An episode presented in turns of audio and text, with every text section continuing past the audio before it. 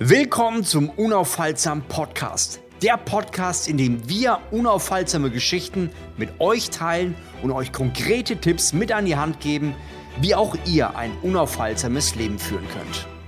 Herzlich willkommen bei Unaufhaltsam Leben. Heute mit Taylor Schweigert. Er ist Unternehmer und das Krasse ist, er macht das Ganze richtig erfolgreich erst seit 2018, hat mittlerweile zwischen 12 und 15 Millionen Umsatz im Jahr, 21 Vollangestellte und hat eine sehr inspirierende Story. Und zwar vom Hotelier zu einem erfolgreichen Unternehmer, der ja weltweit unterwegs ist und echt inspirierende Seminare gibt. Taylor, cool, dass du am Start bist. Flavio, ich freue mich, dass wir es endlich geschafft haben. Mensch, in deinem Kalender und meinem Kalender, das ist ja hier ist ja der Wahnsinn. Aber ja, wir sind es hat hier. ein halbes endlich. Jahr gebraucht. Aber äh, ich bin super dankbar dafür und äh, freue mich wirklich äh, äh, darauf, einfach ähm, genau über die Punkte zu sprechen, die du gerade angesprochen hast. Ähm, und äh, nochmal dankbar für deinen unglaublich inspirierenden Vortrag bei uns auf dem Escape and Arrival Day, der großartig war, weil ich muss ehrlich sagen, dass äh, bis heute immer noch ganz, ganz viele davon schwärmen und wie sie die wahrgenommen haben. Vielen Dank. Das muss ich nochmal wirklich für, für alle Leute, die zuhören, die Flavio noch nicht irgendwie live erlebt haben irgendwo, it's the go-to, sage ich euch. Vielen Dank. Was ich inspirierend finde, also wir haben eigentlich die, die gleiche Vision, wir haben den gleichen Traum, Menschen aus ihrem, wie soll ich sagen, Hamsterrad, aus ihrem manchmal sogar unglücklichen Leben rauszuholen, wo sie vielleicht manchmal gar nicht wissen, dass das möglich ist. Und es war ja auch ein Großteil deiner persönlichen Geschichte, wenn ich mir das mal so angehört habe. Wir haben uns ja letztes Jahr getroffen in Köln und es war echt ein super schönes Hotel. Und äh, da hast du angefangen. Jetzt mal eine Frage vorweg. Ich meine, ich bin auch in einer Gastronomiefamilie äh, groß geworden. Mein Vater ist Kellner, ähm, ja, seit, seit, äh, seitdem er 15 war, hat dann auch darunter gelitten, also ist auch ähm, psychisch krank geworden, weil er zu viel gearbeitet hat. Ähm, mein Bruder ist äh, Koch, mein Cousin ist Koch, mein anderer Cousin in Italien auch. Also ich habe eine große Gastrofamilie. Wie kommt man auf die Idee, in die Gastronomie reinzugehen? War das, wusstest du, was da auf dich zukommt oder war das so, ach, das hört sich cool an, ich mache einfach mal? Weißt du, was so spannend ist? In der italienischen Familie ähm, ist das ja richtig cool, wenn jeder Koch ist, weil einfach das Essen natürlich auch grandios ist. Ja. Aber ähm, bei mir ist genau das Gegenteil. Ähm, ich habe, glaube ich, keinen einzigen, der in der Gastro ist in der Familie. Ich musste gerade kurz überlegen. Ich habe keinen einzigen. Aber ich erinnere mich damals, ich, ähm, ich erinnere mich ganz, ganz früher. Ähm, ich bin auf einem Dorf groß geworden, südlich von Frankfurt, äh, schon an der bayerischen Grenze. Ähm, und ich habe damals auf so Dorffesten, habe ich ähm, damals für, für 10 Pfennig hast du hier äh, dreckige Gläser eingesammelt und hast sie abgegeben und hast du 10 Pfennig pro, pro Korb bekommen. So. Und ähm, ich habe auf diesen Dorffesten das gemacht, das war immer großartig. Das war halt, das hat immer Spaß gemacht, ich habe das geliebt, das war immer cool. Und irgendwie hat mich das nie losgelassen. Auch ich habe dann irgendwann mal ein Praktikum gemacht in einem, in einem, in einem, in einem, ähm, in einem Fünf-Sterne-Hotel damals. Eher so, aber so ein kleines, das hatte 20 Zimmer oder sowas, Mhm. ähm, in, in so einem Kurort. Und ähm, mich hat das fasziniert. Ey, du hast da, du hast da eine Küche, du hast da Event, du hast da irgendwie eine Bar, du hast jemanden, der das Zimmer sauber macht, du hast jemanden, der die Minibar checkt, du hast jemanden, der jemanden eincheckt.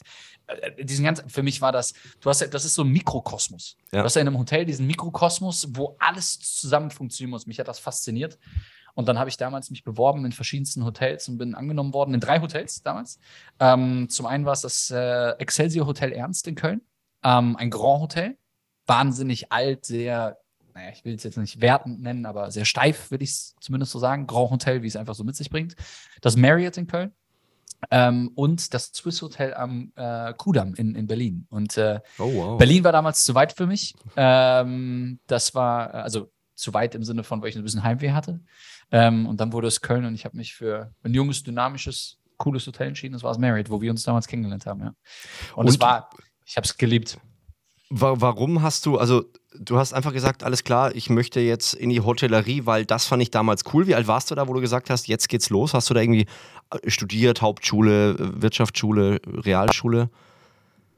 Ich ähm, habe damals versucht, meinem, äh, und das weiß er auch, meinem Vater gerecht zu werden und habe äh, auf dem Gymnasium gestartet und dachte, naja, Papa sagt, Papa Deutsche Bank, Ähm, ich werde das schon irgendwie, ich muss das schon irgendwie machen. Ähm, und nachdem ich dann das zweite Mal sitzen geblieben bin, hat dann aber auch jeder verstanden, dass Schule nicht meins ist. ähm, und äh, Mathe schon gar nicht, Französisch auch nicht. Und ähm, ja, äh, ich bin dann auch immer weniger zur Schule gegangen. Das heißt, ich bin dann irgendwann auf die Realschule runter, bin auch von meiner dortigen Schule dann irgendwann runter, bin irgendwo anders hin und habe da meinen Abschluss gemacht, meinen Realschulabschluss. Und ich bin mit, ich habe mit 15 mich beworben, äh, mit 16 äh, bin ich da angenommen worden und dann gestartet wirklich mit der Ausbildung bin ich gerade Anfang 17 so in etwa. Mhm. Ähm, da bin ich, bin ich, bin ich reingestartet als, ja, also ich muss ehrlich sagen, ähm, also das war natürlich High Life damals. Also äh, es war alles cooler als Arbeit und Ausbildung.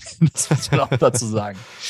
Es ja. ist ja fast klassisch, ne? Also wenn ich jetzt die Gastronomen anschaue, ja, da, dann arbeitet man viel, aber man feiert auch kräftig, oder? War das bei dir ähnlich, oder? Ah, Flavio, ich muss dir sagen, es war eine Katastrophe.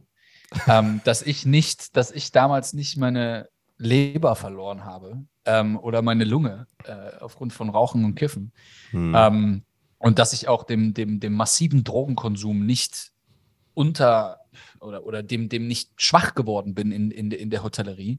Ähm, ich habe so viele Leute um mich herum gehabt, die, die jeden Tag gekokst haben. Ähm, äh, Kiffen war, Kiffen war so wie Apfelsaftschorle trinken. Das war so, yo, es ist, äh, ist halt so part of the deal, weißt du? Und ähm, Alkohol brauchen wir gar nicht drüber sprechen. Ähm, äh, Gesellschaftsdroge Nummer eins. Ähm, Rauchen war sowieso normal. Aber ich muss ehrlich sagen, dass ähm, das war das, was mich damals hat auch aus der Hotellerie weggetrieben. Ich wusste, dass wenn ich nicht aus der, also nicht aus Köln damals weggehe und aus diesem Dunstkreis rausgehe, in dem ich war, in dem ich gefangen war, ähm, entweder ich werde alkoholabhängig oder ich bleibe auf, auf im Kiffen hängen. Ich habe ich hab hm. 300, 400 Euro im Monat an Gras weggeraucht. Wow. So. Ähm, das war, war nicht ich, ich kann dir das gar nicht, ich kann dir das gar nicht richtig beschreiben. Das war so damals am Anfang hast du so einen Joint gezogen und dachte so, jo, du bist irgendwie einer der coolen. Mhm. Ähm, und dann machst du das halt immer mehr und immer mehr und immer mehr und du verfällst dem Ganzen immer mehr und merkst gar nicht, wie tief du da eigentlich drin steckst. Und dann irgendwann, ich habe irgendwann so einen so so ein Wake-up-Call gehabt. Ähm, in der Sekunde, wo mir jemand vor die, also ich habe meine Ausbildung gemacht, drei Jahre und war dann festangestellt für anderthalb Jahre. Und ich, ich, ich habe mein Hemd, Blut, Schweiß, Tränen für diesen Laden gegeben. Also ich war wirklich der perfekte Angestellte, wenn ich das so sagen darf, weil ich wirklich, ich habe für dich mein letztes Hemd gegeben als mein mhm. Boss. So. Ähm, also bei mir stand Service hier oben auf dem Kopf drauf und ich habe gesagt, ey, wir, wir sind ein Fünf-Sterne-Bunker, wir wollen einfach den Gästen die geilste Experience geben, die es gibt. Ähm, und übrigens ist das eine der Haltungen, die heutzutage für mich als Unternehmer eine der Haltungen sind, die, glaube ich, uns dahin gebracht haben, wo wir heutzutage sind. Und zwar das Wort dienen und das Wort Dienstleistung, anderen Menschen einen Dienst erweisen. Und ich habe das damals perfektioniert und, und, und für mich äh, ein Stück weit einfach entdeckt. Und ich musste irgendwann aber dann die Reißleine ziehen. Mir wurde jemand vor die Nase gesetzt, wo ich der Meinung war, dass das hätte meine Position sein sollen. Und habe dann angefangen, mich weltweit zu bewerben und äh, bin dann raus. Ja. Und mal nochmal ganz kurz zurückzukommen, also ich, dadurch, dass ich auch so ein bisschen Gastronom gastronomisches Umfeld habe, ist das, was du sagst, leider eher die, die Regel als die Ausnahme, dass das, was ich zumindest mitbekommen habe, Alkohol, Drogen und so weiter. Hat das dein Umfeld außerhalb der Hotellerie mitbekommen oder hast du das so gut hinbekommen, dass man das nicht so wirklich merkt? Du findest deine Familie und deine Freunde in der Hotellerie, in der Gastro, in der Küche, im Bankett, in der, an der Rezeption. Das ist deine, das ist deine Crew, das ist deine, das ist dein Tribe. So, dazu mhm. gehörst du. Und, und du gehst natürlich nach dem Spätdienst, gehst du noch ein Bier trinken. Hm. Als, als ob es das Normalste der Welt wäre. Heutzutage frage ich mich, wann habe ich das letzte Mal ein Bier getrunken? So, ähm, also verstehst du, was ich meine? Das ist so, das ist deine, das ist deine Gemeinschaft, das ist dein Tribe und ähm, du hast deine Freunde da drin. Und ähm, natürlich, wenn du dann Familie besucht hast, hä, natürlich hast du davon nicht erzählt. Keine Frage. So, sondern ähm, wenn ich meiner Mutter erzählt hätte, dass ich gekifft hätte, ich hätte mich, die hätte mich, die hätte mich zusammengeprügelt, glaube ich. Aber die haben es nicht ähm, gecheckt. Also du konntest es irgendwie so. Nee. Hm. Ich, also ich fand es auch krass. Ich also ich, ich, ja. Ja, dass, dass Leute äh, sozusagen, ich habe es erlebt, dass dann Früh- und Spätschicht teilweise gemacht wurde, weil Personal gefehlt hat und dann noch nachts, wo du eigentlich schlafen musst, weil du viel zu wenig hast, dann die Nacht durchgefeiert wurde, um am nächsten Tag wieder zu arbeiten. Also genau da ist ja klar, dass, dass irgendwann, dass irgendwann In den Zeiten, wenn Karneval geht, ja. war, in den Zeiten, wo Karneval in Köln war, ich habe, ich glaube, die längste Schicht, die ich je gearbeitet habe, waren irgendwie an die 30 Stunden. Boah. So. Und, und glaub mal eins, wenn Karneval ist, dann trinkst du mal eben schnell so einen Kölsch mit. Ich meine, wir kennen Klar. alle, die Gläser sind nur 02, Klar. dann ist es ein Kölsch hier, hey, mal ein Kölsch hier, kurz da, ey, komm, wir gehen eben eine rauchen. Und dann ist immer weiter und immer weiter, weil wenn du morgens die Veranstaltung hast oder tagsüber die Veranstaltung hast, muss abends alles zurückgebaut werden, weil am hm. nächsten Tag wieder der nächste Messe, Messekunde kommt. So. Und ich meine, heutzutage, ich glaube, es ist noch schlimmer geworden. Ich meine, wir sprechen in Deutschland von Fachkräftemängel und was auch immer. Ja. Ob man das jetzt sieht oder nicht sieht, ist jetzt mal dahingestellt. Ich will gar keine politische Diskussion daraus machen, aber Fakt ist, es wird nicht besser. Ja. Ähm, und das ist halt abgefahren. Ja. Du hast dann irgendwann gesagt, okay, ich habe keinen Bock mehr, ich bewerbe mich jetzt mal woanders. Ich will äh, neue Erfahrungen sammeln, ich wurde unfair behandelt. Und dann hast du dich international beworben. Wie ging es weiter? Ich habe, das ist echt ne, eigentlich eine richtig traurige Geschichte. Ich habe viereinhalb Jahre, fast fünf Jahre für Merit da gearbeitet und dachte, ich bin was. Ähm, ich meine, ich habe ja, ich bin durch eine der meiner Meinung nach härtesten Ausbildungen gegangen, die man irgendwie, irgendwie machen kann äh, in der Hotellerie oder allgemein in der Gasthotellerie einfach sehr auf die Schnauze, wenn man so sagen darf, äh, für drei Jahre, für sehr wenig Geld. Ich meine, ich habe 360 Euro im Monat bekommen für Boah. 300 Stunden, die ich gearbeitet habe. Krass. So. Ähm, damals 2000 2010 bis 2013. Ähm, und ich habe dann irgendwann, ich musste irgendwann, ich wusste, ich muss was verändern. So. Und ähm, ich habe ich hab echt 82 Bewerbungen geschrieben. Boah. Und Achtung. Krass. Ich habe ich hab, ich hab 82 Bewerbungen und das war richtig, das war richtig erniedrigend für mich. Ich habe 82 Bewerbungen geschrieben. Ich dachte, ich bin ein richtig guter Mitarbeiter. Überall stand ich, ich habe Mitarbeiter des Monats war ich zigmal und was auch immer. Und ich habe 82 Absagen bekommen. What? Ich habe 82, also, also ich habe die Hälfte davon wurde, wurde ich abgesagt und von der anderen Hälfte habe ich keine Antwort bekommen. Das Crazy. heißt, ähm, ich habe einfach, ich habe ich hab gekündigt, weil ich wusste, ich will was verändern. Und dann habe ich die Bewerbung geschrieben. Und ich wusste, hey, du, du hast in der Hotellerie gelernt, du findest überall einen Job auf dieser Welt. So. Und ich habe mich wirklich, ich habe mich in Moskau beworben, ich habe mich in St. Petersburg beworben, ich habe mich in Massachusetts beworben, ich habe mich in Dubai beworben, ich habe mich in, ich habe mich in, in, in der Dominikanischen Republik, Shanghai, Guangzhou, Sydney, Brisbane. Ich, hab, ich, es gab keinen Kontinent, wo ich mich nicht beworben habe. Und, ähm, und dann bin ich eines, äh, mein Vater, äh, ich vorhin gesagt, er hat Deutschen, bei der Deutschen Bank in Frankfurt gearbeitet. Und dann bin ich in Frankfurt gefahren zum Mittagessen, weil ich mich mit ihm getroffen hatte, ähm, äh, weil ich ja in Köln gelebt habe. Ähm, und dann stand ich vor der Deutschen Bank, habe auf, ihn, hab auf ihn gewartet, habe eine geraucht. Und ähm, Spoiler vorweg, ich rauche seit zehn Jahren nicht mehr. Ähm, das mhm. will ich auch dazu sagen. oder, oder seit acht Jahren. Also daher, ähm, das hat sich auch erledigt. Ähm, aber und dann habe ich einen Anruf bekommen äh, mit einer Plus 971-Nummer. Und wisst ihr, was richtig spannend ist, wenn, wenn euch jemand aus dem Ausland anruft, was ist das Erste, was wir Deutschen denken? Wir werden Dass auf jeden Fall abgezogen. Ja. wir, werden, wir werden auf jeden Fall abgezogen. Irgendeiner hat irgendwie, keine Ahnung, das Handy explodiert jede Minute oder was auch immer. und, und ich bin, ich bin ans Telefon gegangen und dann war da Sumana Amar am Telefon. Bis heute Kontakt mit ihr. Ähm, die war die äh, Front Office ähm, Director oder Direktorin ähm, im Fairmont Hotel auf der Palme in Dubai. Und die sagte zu mir, hey, uh, es ist Taylor. Ähm, und ähm, sagte, hey, ähm, wir müssen dir leider absagen zu der Stelle, auf die du beworben hast, aber würdest du auch eine andere Position machen, also die Guest Relation Abteilung mit aufbauen. Ähm, Guest Relation, für die, die nicht wissen, das ist so ein bisschen so der, der, der, der Beschwerdekanal eines Hotels, wenn man es so möchte. Die organisieren also, Sachen und machen und tun und wo man richtig das, Bock drauf das hat. So ein ja. bisschen. Also das, wo du so richtig Bock drauf hast, wo du nur mit positiven Menschen zu tun hast, so, weißt du?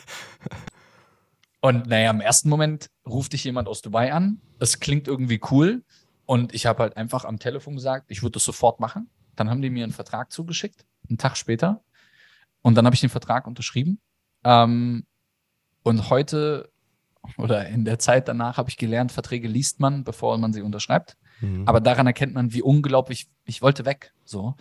Ähm, und ich habe damals einen Vertrag unterschrieben. Ich habe in Köln 1692 Euro brutto verdient nach Tarif.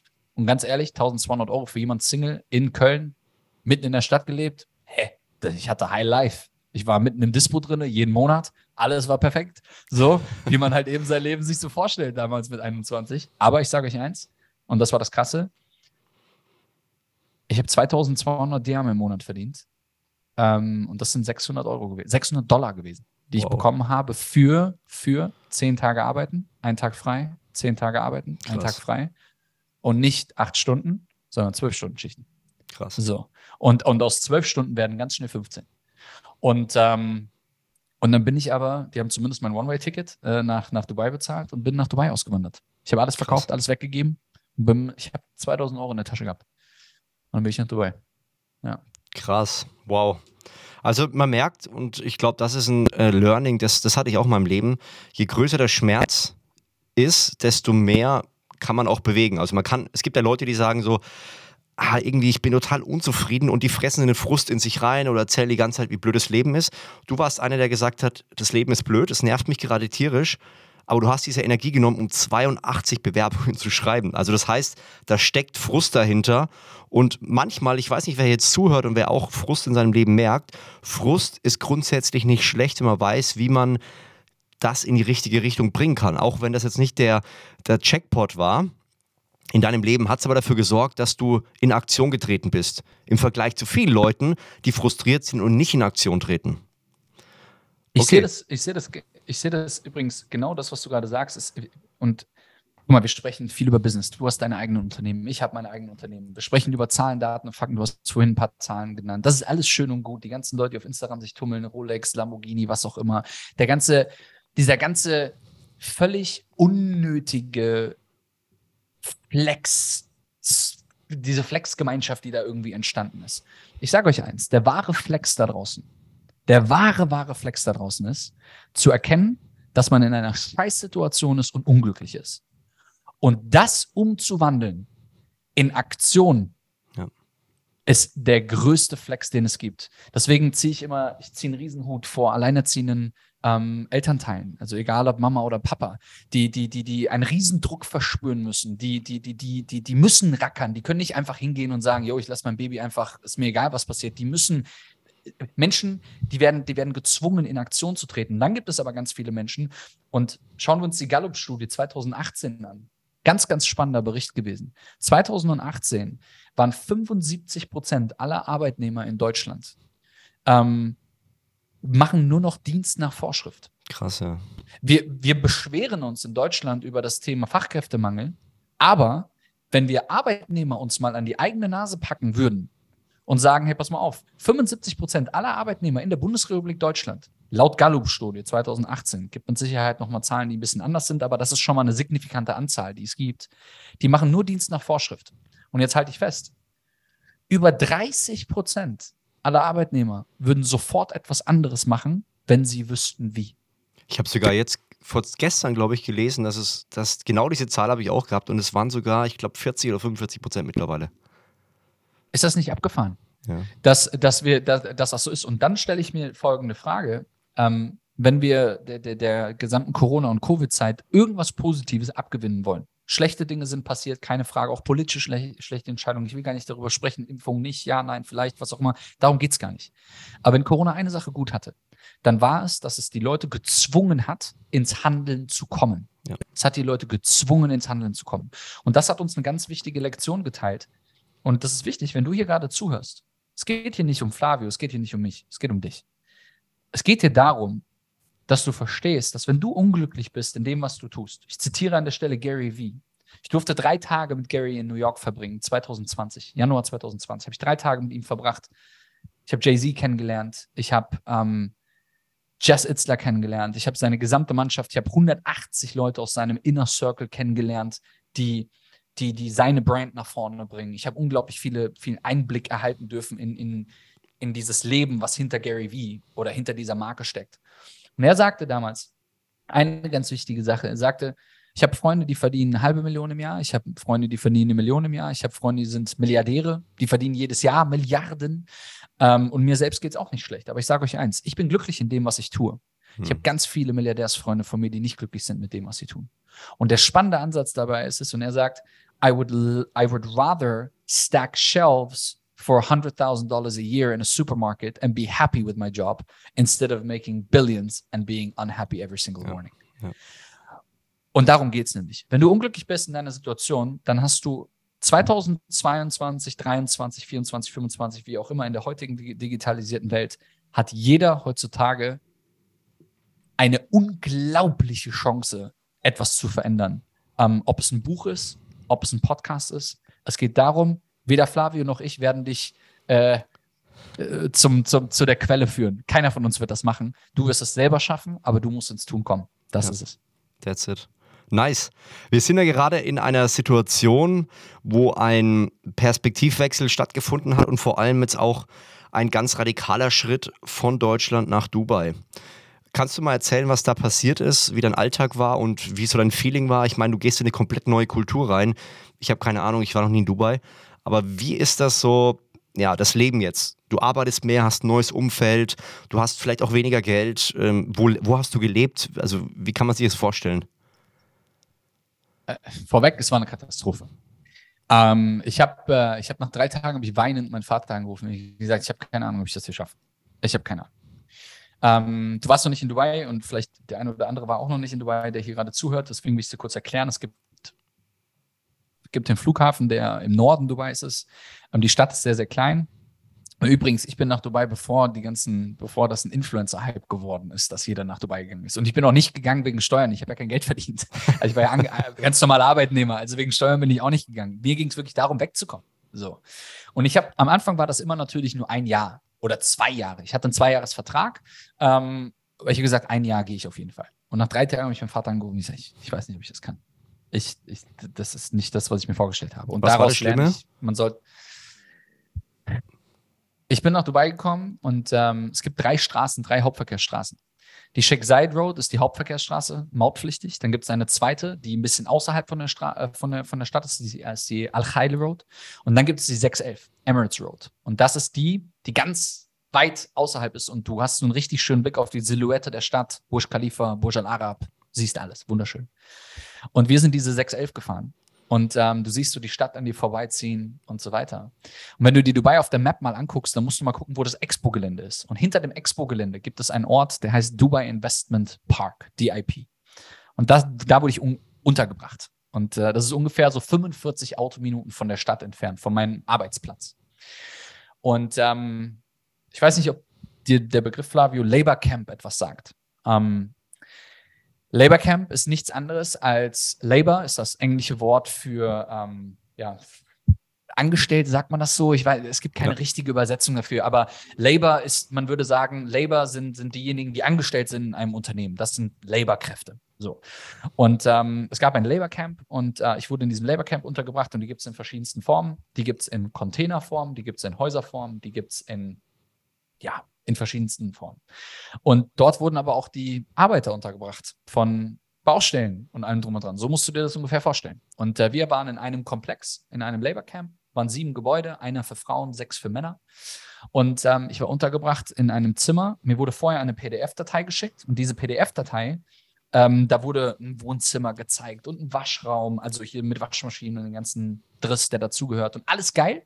Kantine, Fernseher, Billardtisch, Gym, ey, gut, damals für mich Gym nicht wirklich interessant gewesen, ein Pool und hast du nicht gesehen. Und dann komme ich dahin und dann war das genau das Gegenteil. Es war echt einfach eine Verarschung, muss man sagen. Ähm, ich habe gelebt auf neun Quadratmetern und zwar wow. teilweise zu dritt mit Boah. drei anderen Menschen. Krass. So, und ähm, keinem Schrank und defekter Klimaanlage. Bei 52 Grad mitten in der Wüste. Boah, krass. So. Und keinem Internet, weil das Internet war im Gemeinschaftsraum, wo 60, 70, 80 Leute auf 50 Quadratmeter saßen Krass. und mit ihren Familien telefoniert haben. So, weil Internet konnte sich keiner leisten. Essen konnte sich auch keiner leisten. Das heißt, es gab die ersten acht Monate für mich Fischköpfe und Reis und ähm, klassisches Essen, was in Ländern wie Philippinen, Nepal, Pakistan, Indien normal war. Und äh, nach drei Tagen habe ich gesagt, ich kann das nicht. Es ist für, also ich, Wahnsinn. Und ähm, mein Vater hat damals eine wichtige Sache, und das will ich erzählen, weil, weil ich glaube, dass das wichtig ist. Es war eine Lektion fürs Leben. Dieser eine Satz, den mein Vater mir gesagt hat. Mein Vater sagte, du bist Hotelfachmann, komm zurück nach Deutschland, du wirst jederzeit einen Job finden. Überall.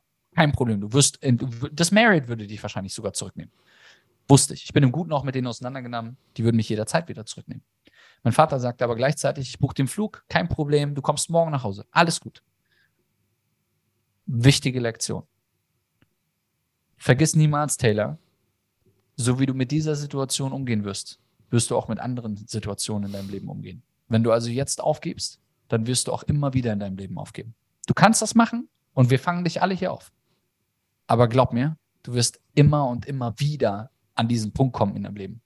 Und in dem, in dem Moment habe ich irgendwie so, keine Ahnung, gespürt, mein Ego ist dann auch irgendwann eingekickt, weil ich natürlich gesagt habe, ich bin, mit, ich bin gegangen, habe Leuten erzählt, ich gehe nach Dubai, bum, bum, bum, allem drum und dran. Jetzt zurückzugehen ist scheiße. Und dann habe ich durchgezogen. Acht Monate in dieser Unterkunft und dann habe ich meinen Vater zum allerersten Mal nach Geld gefragt, weil ich mir es nicht leisten konnte. In Dubai zahlt man seine Miete für ein Jahr im Voraus. Und zwar waren damals 12.000 Euro, ähm, was, was eine Unterkunft war, die ich mir, die ich mir, die ich mir habe leisten wollen. Und wir sprechen, wir sprechen immer noch weit außerhalb. Wir sprechen von 26 Quadratmeter. Wir sprechen also nicht von irgendwie, Taylor hier gönnt sich auf einmal Luxus. Und da hat mein Vater mir zum allerersten Mal Geld geliehen und ähm, hat das Geld natürlich auch zurückgehalten. Ähm, und dann bin ich da raus aus dieser Unterkunft und dann war dieser, dieser Nebel in meinem Kopf zumindest mal weg wegen dieser Unterkunft und dann konnte ich mich ein Stück weit entfalten. Ja. Krass.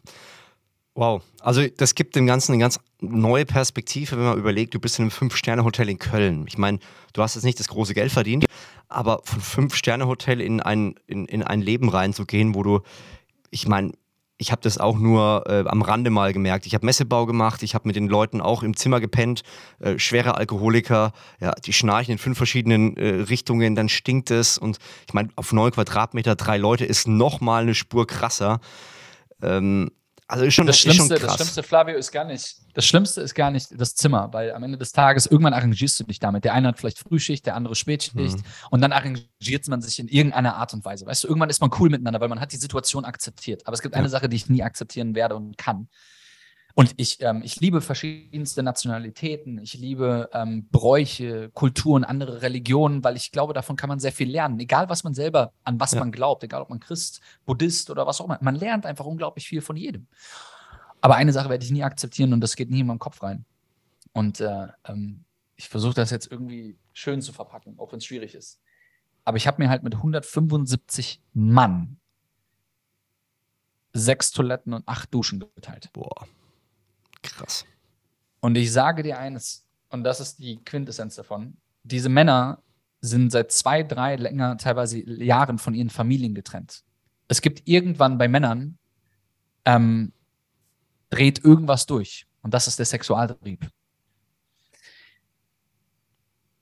Es gab Situationen, die wirklich sehr unangenehm waren.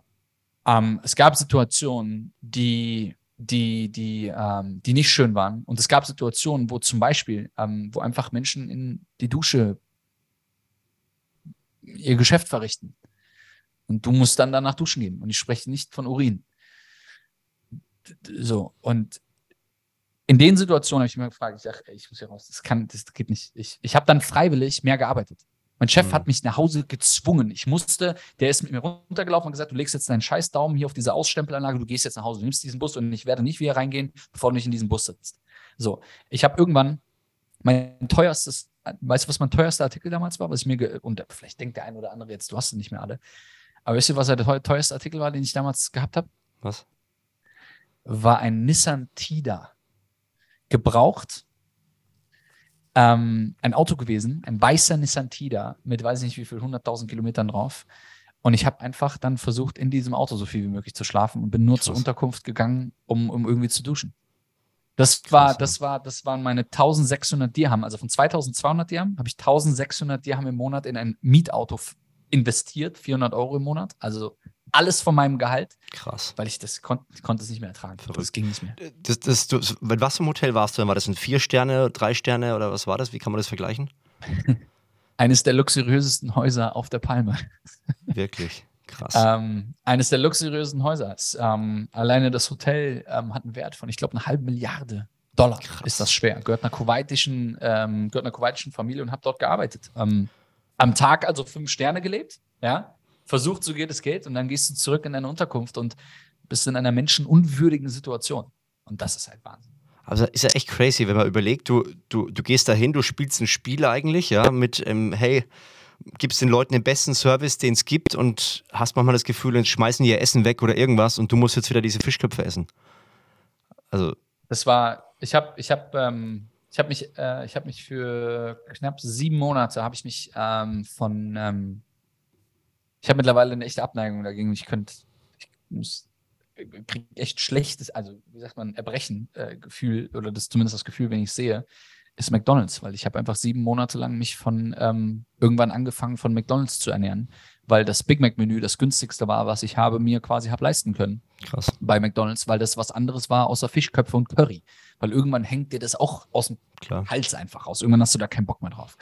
Und ähm, irgendwann habe ich immer nur noch Big Macs gegessen, weil äh, oder Subway war. Subway war, wenn ich mir was gönnen wollte, habe ich ein Subway mir geholt. Weil das war so das Doppelte von einem Mac-Menü, äh, von einem Big Mac-Menü. Und ähm, aber das war die Zeit. Und das war, weißt du, du hast so im Kopf, Kennst du dieses Bild, wo, wo, wo so das Gehirn in der Mitte ist und links und rechts Arme sind und du versuchst halt beides zu jonglieren. Du hast an dem einen Tag Hyperluxus und auf der anderen Seite kriegst du halt nur aufs Maul. Das ist halt, boah, das war vom Kopf her schwierig, muss ich ehrlich sagen. Was ich interessant finde, also ich stelle mir das vor, ich meine, ich habe es nicht in diesem Ausmaß erlebt wie du, aber ich hatte auch Situationen, wo ich gesagt habe, es geht nicht mehr. Ähm, wie bist du aus dieser Geschichte rausgekommen? Weil du gesagt hast, acht Monate, ich meine, du arbeitest dann, wir haben von zwölf bis 15 Stunden teilweise geredet. Wie schafft man es dann da zu sagen, okay, jetzt, jetzt gehe ich da raus? Jetzt, was ist, was ist der neue Plan gewesen? Oder hast, wie hast du, wie hast du den Tag überlebt? Hast du die ganze Zeit überlegt, was kann ich machen? Oder wie kann man sich das vorstellen? Also ich habe mich in allererster äh, Instanz erstmal daran festgehalten, dass ich immer den Anspruch an mich selbst hatte, dass ich gesagt habe, ich will der beste Mitarbeiter sein.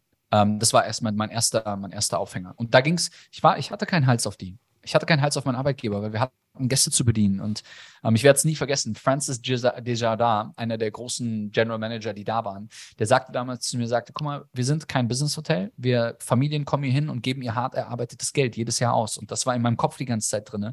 Und ich habe gesagt, wir müssen hier Service geben. Service, Service, Service, Service. Und ähm, und ich habe das gemacht, was ich am besten kann. Und das, das war das, was mich, was mich rausgeholt hat. Und deswegen glaube ich tatsächlich, dass das einer der wichtigsten Skills sind, die, die jemand sich tatsächlich auch antrainieren kann. Das ist nichts, was man, was man hat. Äh, also klar, es gibt ein paar Leute, die das aus Natürlichkeit vielleicht haben, aber das ist etwas, was jeder sich antrainieren kann.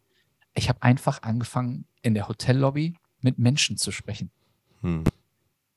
Ich habe mit Menschen gesprochen, die sich da einen Kaffee geholt haben, mit anderen Managern, mit Gästen und habe dadurch überhaupt erstmal diese Scheuklappen, die wir Deutschen haben, abgesetzt, weil ich zum ersten Mal gesehen habe, der eine macht Real Estate, der andere arbeitet bei der Formel 1, der andere ist hier, der andere ist da. Ich habe viele Prominente kennenlernen dürfen, ich habe viele Schwachmaten kennenlernen dürfen. Einer der inspirierendsten, also auch spannende Familie. Ähm, ich habe den Bruder von Osama bin Laden kennenlernen dürfen. Krass.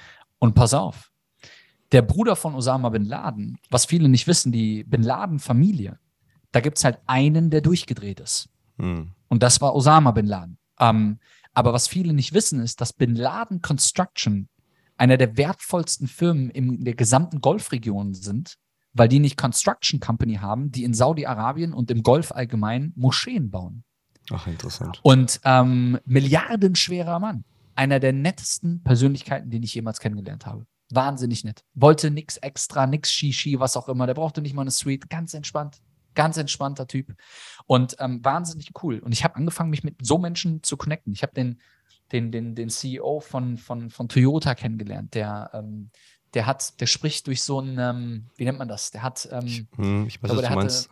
Sprach, also äh, Kehlkopf oder irgendwas, oder was ist das? der hatte genau. Kehlkopf, Kehlkopfkrebs, genau, und der hat da so einen Verstärker drin, dass man den mhm. verstehen kann. Und ähm, der hat wahnsinnig viele tolle Dinge ähm, mir mit auf den Weg gegeben und gelehrt. Und es kam bis an den Tag, wo ich eine Dame kennengelernt habe. Ich werde es nie vergessen, Lena. Ähm, eine Deutsche, braun gebrannt, wunderschöne Frau. Lena, wenn du das hörst, liebe Grüße.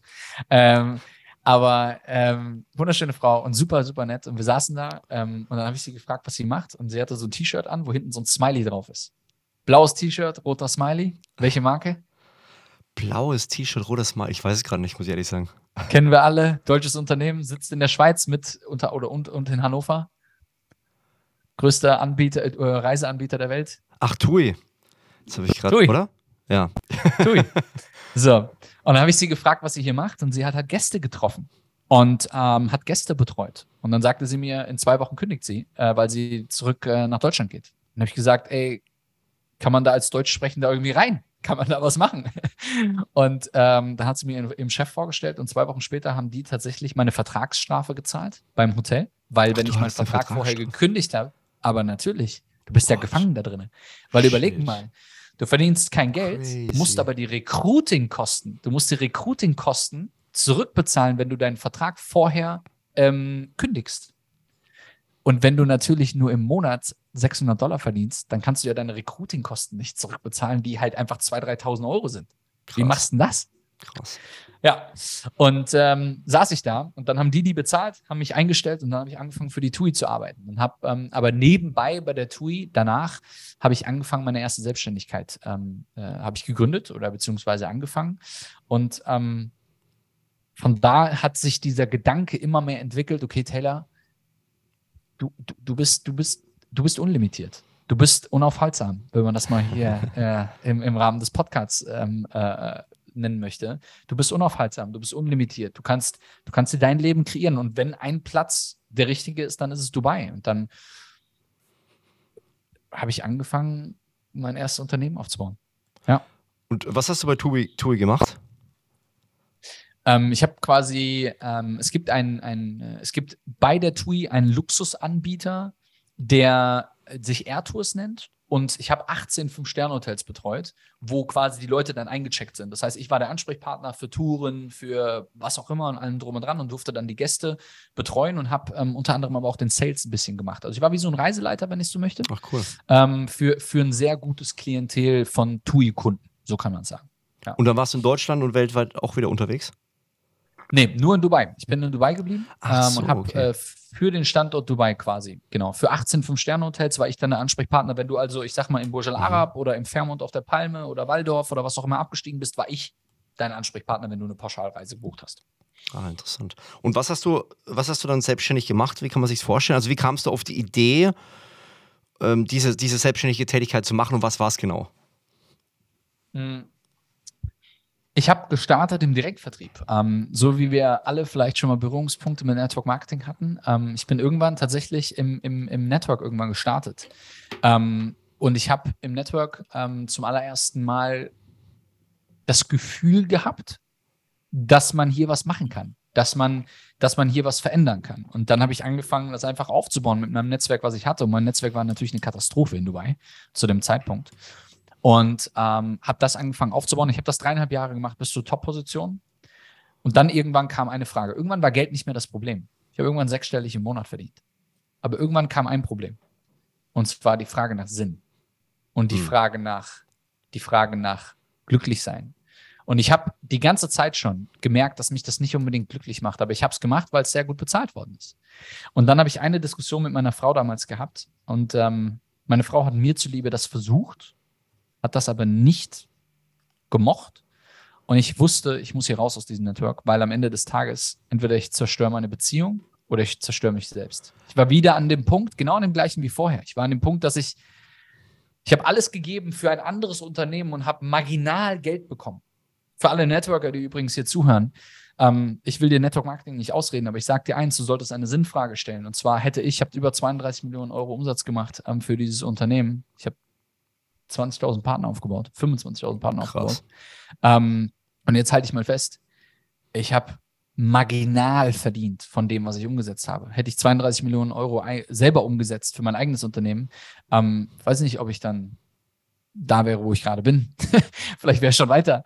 So, und ähm, es geht immer darum, ähm, und klar, jeder verargumentiert das immer und sagt, ja, aber du hast kein Risiko und was auch immer und allem drum und dran ich sag dir eins, die Firma, die, bei der ich war, die gibt es heutzutage nicht mehr. Die ist verkauft worden. Okay. Das Risiko ist da, ihr Lieben.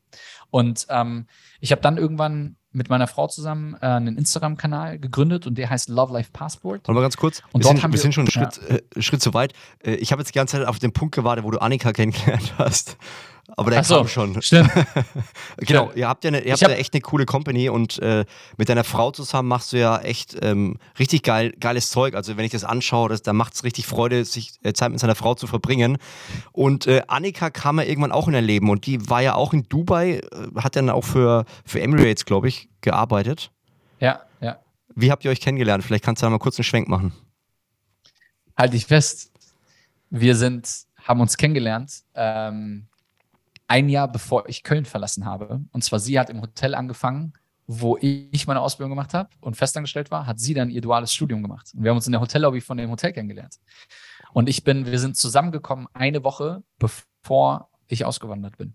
Das Ach, heißt, wir krass. haben über zwei, zweieinhalb Jahre lang haben wir eine Fernbeziehung gehabt zwischen Deutschland und Dubai. Nicht Aber empfehlenswert. Aber warte mal ganz kurz, du hast, du hast dieses Telefonat bekommen von dem Hotel in Dubai und hast relativ schnell zugesagt, obwohl du gerade frisch verliebt warst. Ja. Crazy. Das war nicht geil. Das, das war, das war, ähm, boah, das war eine taffe Geschichte. Ähm, weil ich hab's, wir sind gerade dabei, ein Buch zu schreiben und ähm, ich habe es gerade in das Buch reingeschrieben, ähm, dass ich meinen größten Respekt meiner Frau zollen muss und die ist eigentlich maßgeblich dafür verantwortlich, dass es alles so gelaufen ist, wie es gelaufen ist, weil die war diejenige, die sich mehr über die Zusage gefreut hat als über alles andere. Ähm, was mich verwundert hat, weil ich meine, wir waren gerade zusammen, wir haben ein Jahr lang irgendwie daran gearbeitet, dass wir zusammenkommen. Äh, das war immer so ein On-Off-Ding, weil ich gerade aus einer sehr toxischen Beziehung rausgekommen bin und ich hatte irgendwie den absoluten Groll auf Beziehungen ähm, und dachte irgendwie, yo, ich will das nicht. Äh, kennen wir alle, äh, liebe Frauen und Männer. Wir haben alle schon mal so eine Situation erlebt. Ähm, aber, und dann erzähle ich ihr, yo, ich gehe nach Dubai. Hm. Und das war tatsächlich, äh, das war, ich bin am 13.07. ausgewandert, 2014, und wir sind am 5.07. zusammengekommen. Krass. Crazy, wow. Ja. Mm, du bist jetzt, genau, du bist jetzt bei TUI, hast deine Selbstständigkeit gestartet. Äh, da haben wir auch Parallelen. Ich habe auch verschiedene MLM-Unternehmen mal gestartet, aber ich war nie so erfolgreich.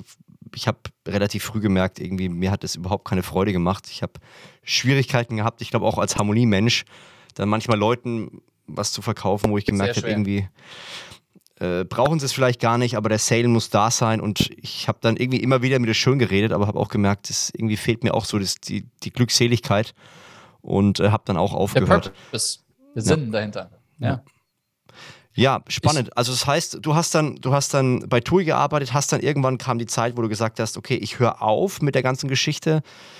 Wie ging es weiter? Also was hast du dann gemacht? Du hast weiter wahrscheinlich als Angestellter erstmal gearbeitet und hast dann ich hab, Love Life Passport ich hab, genau, gegründet. Ich habe ich habe ich hab nach, ähm, ich habe in etwa nach äh, so anderthalb Jahren meinen Job gekündigt ähm, und bin voll ins Risiko gegangen. Und ähm, das ist nach hinten losgegangen. Annika ist dann zwischenzeitlich nach Dubai ausgewandert ähm, und nach zweieinhalb Jahren Fernbeziehung. Und ähm, ich bin, habe dann meinen Job gekündigt und dachte, yo, ich starte jetzt richtig durch. Also es ist genau das Gegenteil passiert. Und zwar, dann bin ich meiner Frau auf der Tasche gelegen. Ach. Weil nämlich auf einmal Annika nämlich die Miete zahlen musste, weil es gar nicht so gut lief, wie ich mir das habe vorstellen können. Und dann war halt dieser ganze, dieses ganze, dieser ganze Trubel, will ich wirklich für ein, ein, ein großes Unternehmen einen Vertrieb aufbauen oder mache ich zum ersten Mal in meinem Leben einfach was für mich selbst und setze mich mal an höchste Position? Und dann habe ich das gemacht, gemeinsam mit meiner Frau, weil wir uns, wir haben eines Abends uns hingesetzt und das war eine Riesendiskussion. Und der ein oder andere kennt, kennt das bestimmt. Manchmal liegt der Feind im eigenen Bett. Ich musste mich ständig dafür rechtfertigen, dass ich bis morgen um drei irgendwelche Calls gemacht habe und irgendwelchen Challenges hinterhergerannt bin und Umsätze machen wollte und so weiter. Du musst dir vorstellen, ich habe Blut geleckt, Unternehmerblut geleckt und dachte, Selbstständigkeit, boah, da muss man reinhasseln und dann hörst du dir Podcasts an und dann diese ganzen Leute und du denkst dir, yo, okay, hustle and work hard und bla bla bla und diese ganzen Wahnsinn habe ich alles adaptiert und gemacht.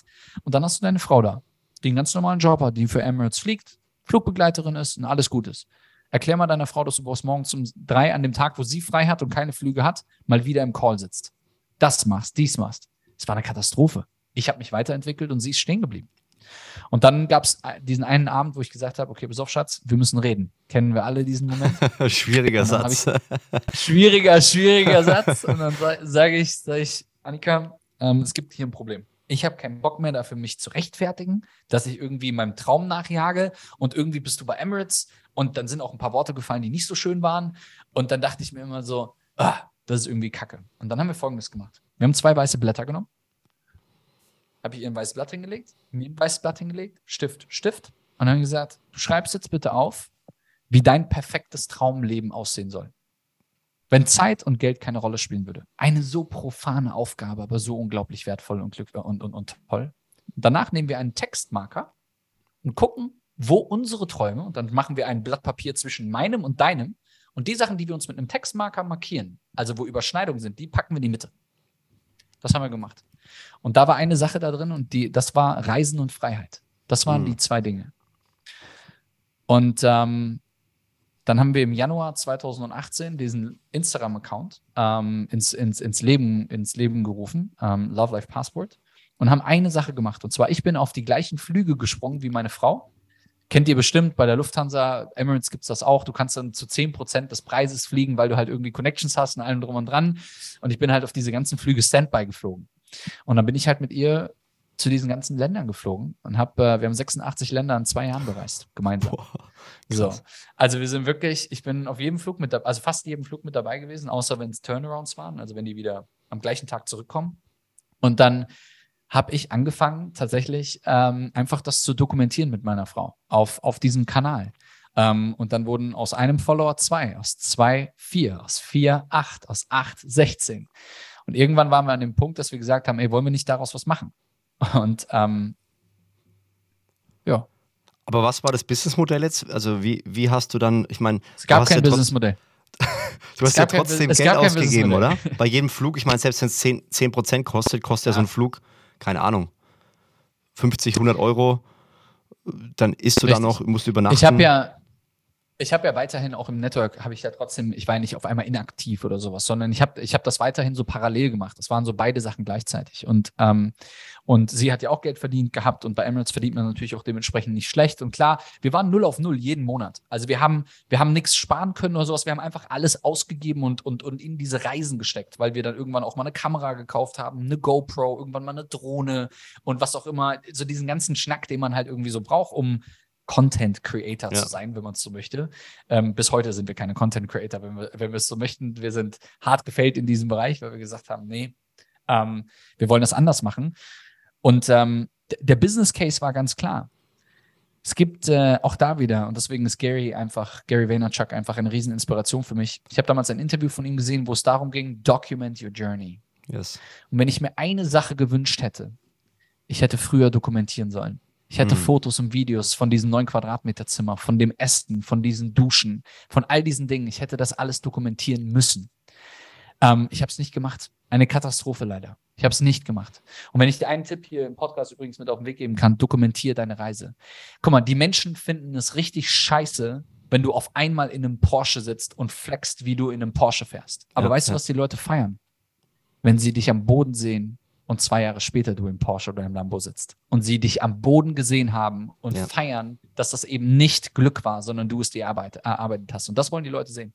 Yes. Ich weiß nicht, ob letztens, ich weiß nicht mehr, welche Person es war, aber genau das habe ich gesehen. Da war eine Person, die hat dann irgendwie Erfolg gehabt und dann habe ich die Kommentare drunter geschaut. Ich glaube, es war sogar eine Deutsche, aber ich habe gerade kein Gesicht vor Augen. Und äh, dann stand drunter, ey, mega, dass du es geschafft hast und ich gönne dir den Erfolg. Und da dachte ich mir, krass, also da hat anscheinend einer genau das gemacht, der hat dokumentiert, statt einfach nur zu zeigen, es gibt ja diesen, ähm, diesen einen Typen, diesen Türken, glaube ich, der, der da jetzt fast 10 Millionen gewonnen hat in Lotterie. Und äh, da merkt man schon, da, ist, da gönnen sie irgendwie Leute nicht so, weil er zeigt, hier ist meine Rolex, hier sind meine, meine drei Supercars.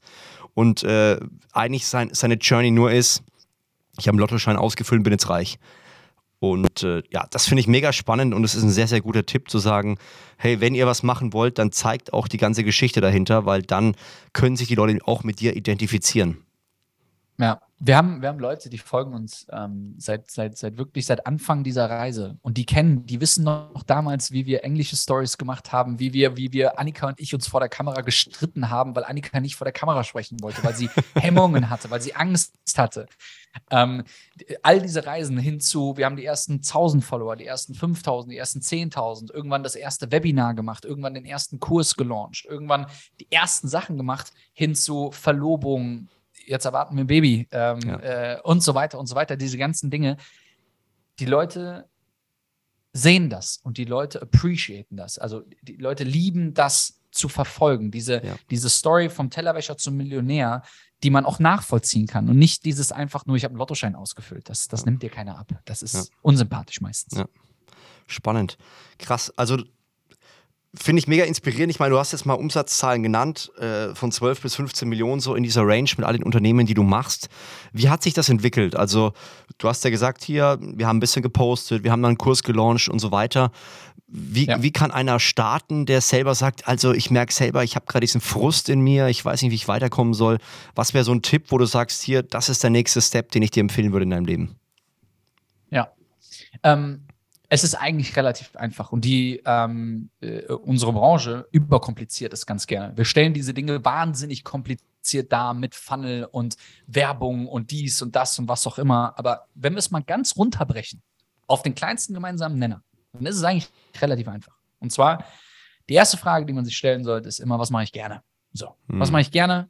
Ähm, was, was, was macht mir Spaß? Worin bin ich gut? Ist es, kannst du einem Hund beibringen innerhalb von sieben Tagen, wie er Stuben rein wird von mir aus? Oder du, ähm, du, du, du bist gut in, in, in, in Sachen Gym. Ja, du weißt, wie man, wie man halt äh, die Hanteln durchs Gym schmeißt. Ja? ja. Oder du weißt, wie man einen Sixpack, äh, wie man einen, äh, einen Sixpack bekommt. Oder, oder, oder. Die eine Sache, die einfach, die, wo du, die dir einfach liegt, wo du gut bist. Keine Ahnung, du bist gut in Mathe, meinetwegen. Ja, ähm, es gibt Unternehmen, die millionenschwer sind, die valuiert werden mit, mit zweistelligen Millionenbeträgen in Deutschland, die Menschen beibringen, wie man lernt. So. Es gibt, ähm, keine Ahnung, du kannst Menschen beibringen, wie man schwimmt. Ja. Ähm, dadurch, dass meine Frau schwanger ist, beschäftigen wir uns super viel mit dem Thema Schwanger natürlich. Du bist vielleicht eine Hebamme oder du bist eine Doula, die einfach äh, Menschen begleitet in diesem Bereich. Was auch immer. Was auch immer dein Thema ist. Und dann fängst du an, zu diesem Thema dein Wissen zu teilen. A, du entwickelst dich weiter mit Büchern, Podcasts und alles, was dazugehört und fängst an, auf deinem Kanal das zu teilen. Und jetzt kommt eine Sache, die dir wahnsinnig wichtig ist. Wir haben Menschen, ich muss das mal an dieser Stelle sagen, weil, weil immer diese, diese, dieser falsche Eindruck entsteht, man braucht 100.000 Follower und was auch immer. Ich wünschte mir, die Leute hätten damals gesehen, wie ich auf Registrieren gedrückt hätte bei Instagram. Also im Sinne von, wir haben auch bei Null gestartet. Ja. Äh, genauso wie du bei damals deinen YouTube-Kanal irgendwann mal äh, ohne Bild registriert ja. hast, wo einfach nur ein F drin stand, wahrscheinlich für Flavio. So, ähm, und wo es irgendwann mal losging. So. Und das Spannende ist, dass die meisten Menschen denken, man braucht diese tausend, diese Millionen Follower oder was auch immer. Aber das Spannende dabei ist folgendes. Du brauchst eigentlich nur 30, 50, 100, 200 Menschen, die sich zu deinem Thema interessieren. Sei es das Hundebeispiel, was ich gerade gesagt habe, sei es das Thema Fitness, sei es das Thema Singen, sei es das Thema Human Design, Sport, was auch immer. Und dann fängst du an, auf diesem Kanal Mehrwert zu teilen. Sei es Podcasts, sei es Videos, sei es Texte, sei es Inspiration. Und dann baust du deine Community auf. Und dann machst du Folgendes. Du fängst an, die Daten einzusammeln. Du gibst Mehrwert gegen Daten. Das bedeutet, du willst eine E-Mail-Adresse von Menschen haben, sodass du mit Menschen kommunizieren kannst und Vertrauen aufbauen kannst durch dementsprechend zum Beispiel E-Mail-Marketing. Und an einem Punkt kommst du zum allerersten Mal mit einem Lead-Magneten oder mit irgendetwas raus, wo du sagst, da sieht meine Kundschaft oder meine Belegschaft, sieht darin einen Mehrwert. Ja. Also meine sechs Schritte, wie ich ein Sixpack bekomme. Meine, äh, meine drei besten ähm, ähm, Shakes, die, die ich empfehle am Markt oder veganen Shakes am Markt oder was auch immer. Ist ja, ja können wir einfach ja. flexibel bleiben. Und dann würde ich Folgendes machen. Ich würde diese Menschen einsammeln im Rahmen eines, eines, eines Marketingprozesses.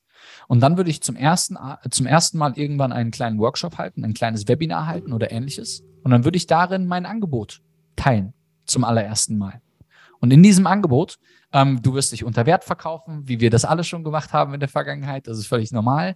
Aber dann machst du das zum allerersten Mal. Und du wirst sehen, Menschen wird es geben, die werden dir Geld für dein Produkt, für dein PDF, für dein Coaching, für deine Dienstleistung, für dein Wissen zahlen.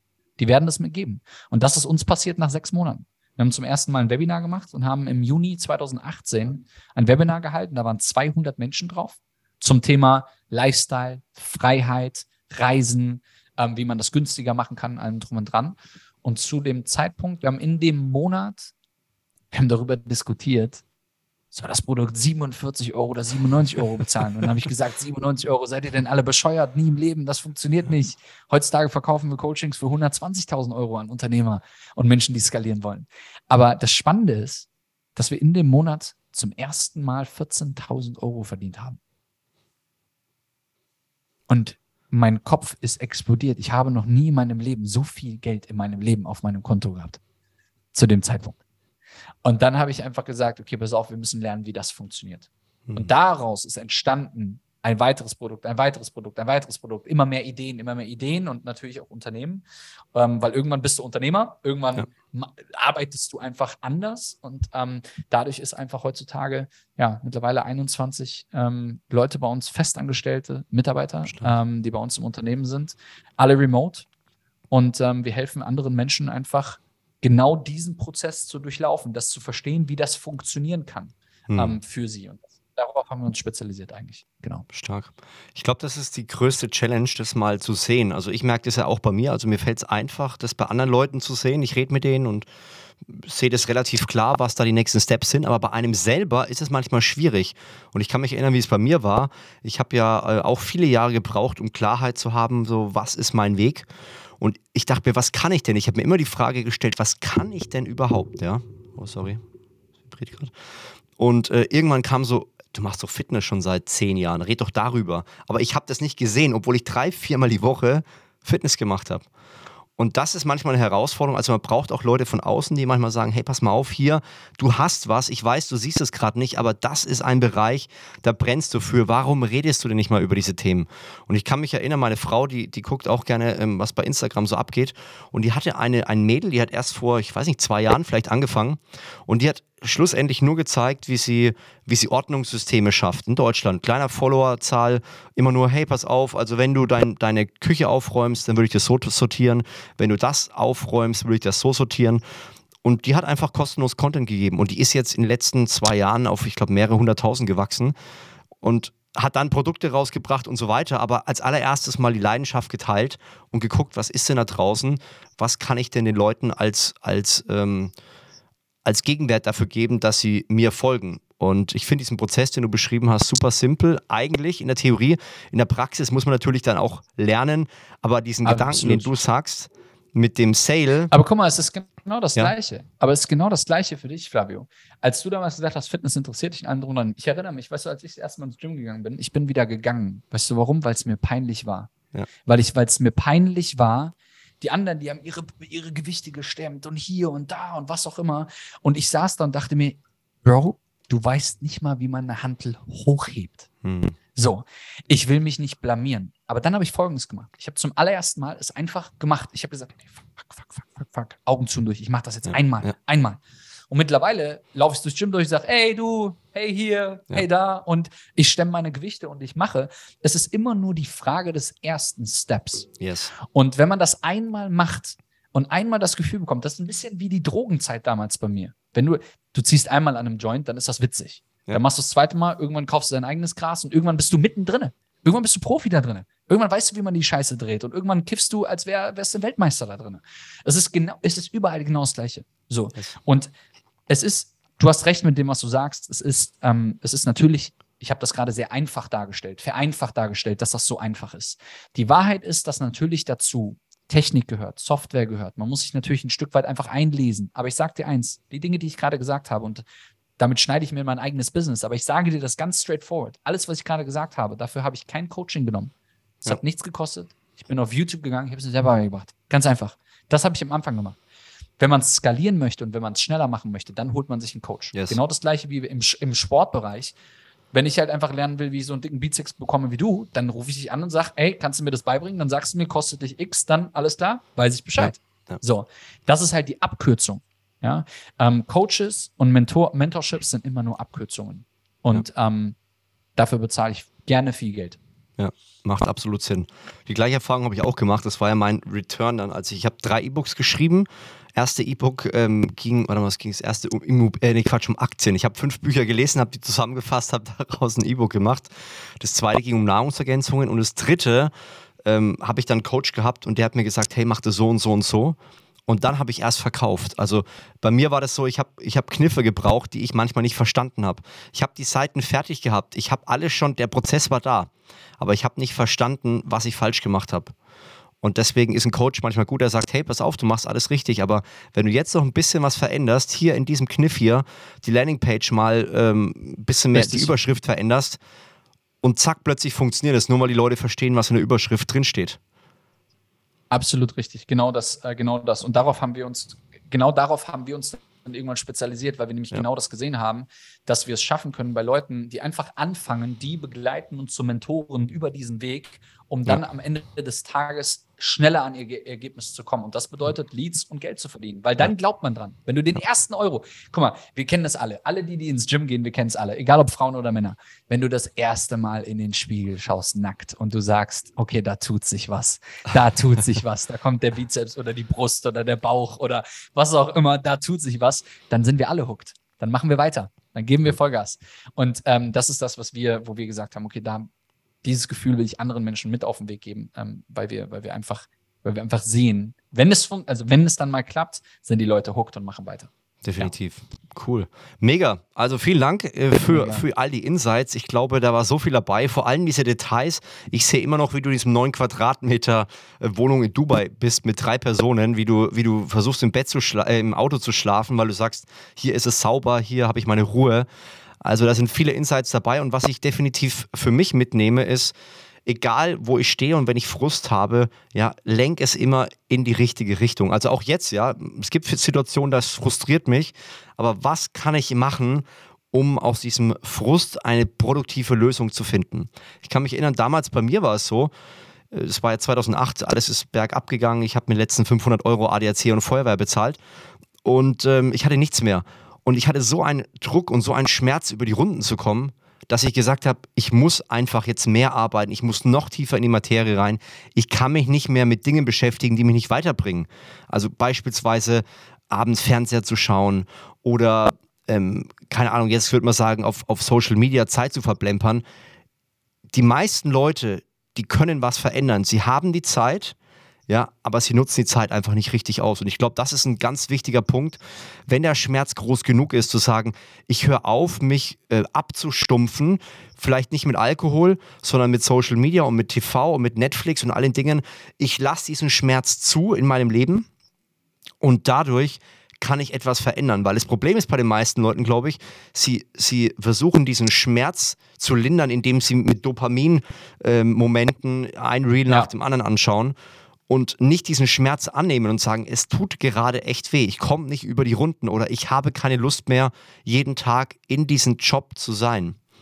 Und wenn man das, glaube ich, akzeptiert und sagt, da ich, ich spüre diesen Schmerz, jetzt lasse ich dieses blöde Handy einfach mal liegen und tue es weg. Und in dieser Zeit schaue ich, keine Ahnung, ich schaue YouTube-Videos, kaufe mir gewisse Kurse, die mir helfen. Ja, aber ich werde aktiv und ich höre nicht auf, bis ich das Ding beendet habe.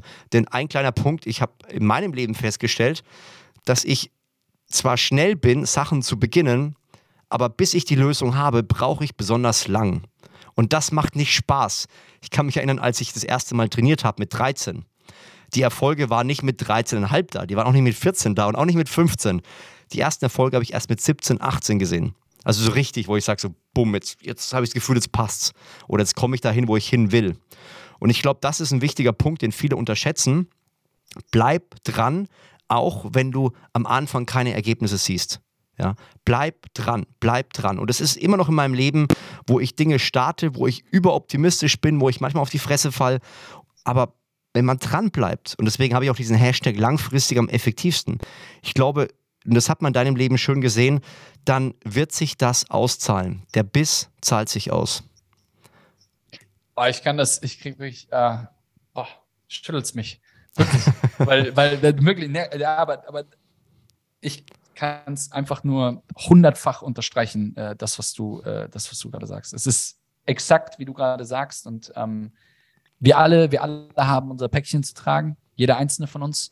Ähm, und wir haben alle, alle, unsere Geschichte, ob das meine neun Quadratmeter waren, ob das meine 82, äh, 82 äh, Bewerbungen waren, ob das deine Geschichten sind oder yes. ob du der hier, der oder, oder die hier gerade zuhört, deine Geschichte ist, wir alle haben unser Päckchen zu tragen. Und ähm, das ist auch für jeden gleichzeitig gleich, nicht gleich, aber für jeden schmerzhaft irgendwo. Jeder geht yes. damit anders um. Aber die Frage ist, was du daraus machst. Ja. So hinzusetzen und zu sagen, alles ist scheiße, ich setze mich in die Ecke und alles ist doof, das ist immer der falsche Weg. Das, yes. das, das, das kann es ja nicht sein. Dafür sind wir nicht Menschen, dafür bist du nicht geboren, dafür ist, ist nicht dieses Wunder, und ich darf dieses Wunder gerade begleiten bei meiner Frau, bis, bis dieser Kleine geboren ist. Ähm, und, und, und, und dann wirklich dieses Wunder in meinen Händen halten. Du bist nicht geboren, um irgendwie einfach nur miserable in der Ecke zu sitzen und zu yes. sagen, alles ist scheiße, sondern es gibt immer einen Ausweg und Menschen wie Flavio, Menschen wie wir, wir helfen dir dabei. Und alleine, dass du dir den Podcast anhörst, alleine, dass du bis jetzt gerade zugehört hast, zeigt, dass du alles dafür hast, alles yes. dafür hast, um das einmal umzusetzen. Yes. Flavio, danke Mega. dir. Ja, ich danke dir. Wie kann man, wie kann man Kontakt zu euch aufbauen? Wie kann man mehr über das lernen oder was du gerade gesagt hast? Ähm, ich glaube, das Einfachste ist, ähm, äh, mit uns zu sprechen, beziehungsweise einfach bei uns auf Instagram vorbeizuschauen. Ich glaube, ich, ich, will gar nicht irgendwie irgendwas pitchen oder was auch immer. Ich glaube, schau dir einfach an, was wir machen auf Instagram. Das ist, glaube ich, der beste Weg. Love Life Passport, also Love wie Liebe, Life wie oder Leben, Life, L-I-F-E und dann Passport als Synonym fürs Reisen. Da seht ihr äh, meine Frau und mich. Und äh, wir dokumentieren eigentlich so alles, was wir irgendwie machen. Ähm, versuchen so viel Einblick in unser sehr privates Leben auch zu geben, so viel es geht, äh, gerade aktuell vor allem auch mit Schwangerschaft und Kind, wie das auch Unternehmertum mit Kind und Familie stattfinden darf und kann, ähm, was natürlich auch so, super spannend ist und ähm, ja, einfach da vorbeischauen.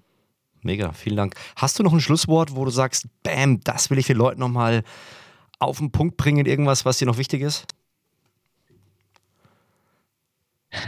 Es gibt immer diese Plattitüden, never give up, keep going, let's do it, was auch immer. So dieser ganze, so wo du dir so denkst, so, yo, hat er das jetzt wirklich gesagt?